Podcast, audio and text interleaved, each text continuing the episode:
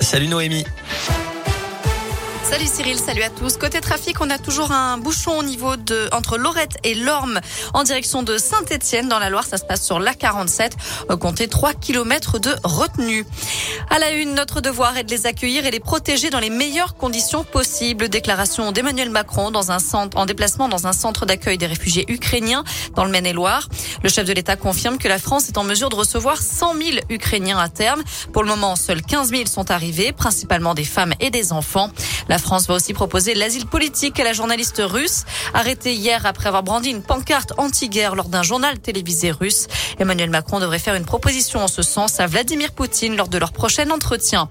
Notez que depuis le début de l'offensive russe, plus de 3 millions d'Ukrainiens ont déjà fui leur pays, dont plus de la moitié sont des enfants. Sur le front, les pourparlers viennent de reprendre entre les négociateurs russes et ukrainiens. Au menu des discussions, un cessez-le-feu et le retrait des troupes russes sur le sol ukrainien.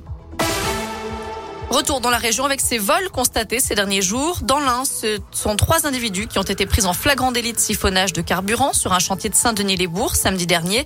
L'un d'eux a reconnu les faits pendant sa garde à vue selon le progrès. Et puis dans le Rouennais, ce vol de cuivre de grande ampleur le week-end dernier. 5 kilomètres de câbles ont été dérobés en 4 jours dans une entreprise de Parigny spécialisée dans la fibre optique. D'après le progrès, le préjudice s'élèverait à 100 000 euros minimum. Une enquête est ouverte. Le corps sans vie d'un cycliste retrouvé au plan d'eau du Colombier à Anse, près de Villefranche-sur-Saône. Son épouse avait signalé sa disparition dimanche, ne le voyant pas rentrer de sa sortie vélo. Toujours selon le progrès, c'est le bornage de son téléphone qui a permis de le géolocaliser. Une autopsie doit être réalisée pour comprendre les circonstances du décès de la victime âgée de 34 ans.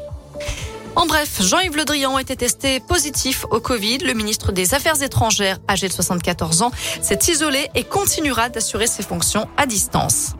Je ne sais pas si je serai encore candidat ce soir. Cette élection n'a plus aucun sens. Ce sont les mots de Jean Lassalle, le candidat à l'élection présidentielle, qui est prêt à jeter l'éponge.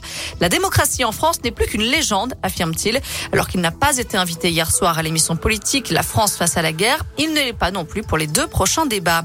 D'ailleurs, hier soir, la grande soirée politique de TF1 a été suivie par 4,2 millions de téléspectateurs. Enfin, c'est l'événement à Lyon. La billetterie des Nuits de Fourvière est ouverte. Le festival lyonnais aura lieu du 2 juin au 30 juillet prochain.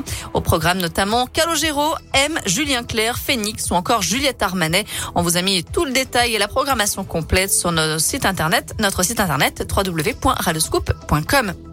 Voilà pour l'essentiel de l'actu. Côté météo pour cet après-midi, bon, bon, on le sait, hein, ce sera pas mal de grisaille encore. Les températures ne dépasseront pas les 16 degrés. En revanche, la bonne nouvelle, c'est que demain, on va se réveiller sous le soleil et l'après-midi, les températures vont continuer de grimper. On aura jusqu'à 18, voire 20 degrés pour les maximales dans la région. À plus tard.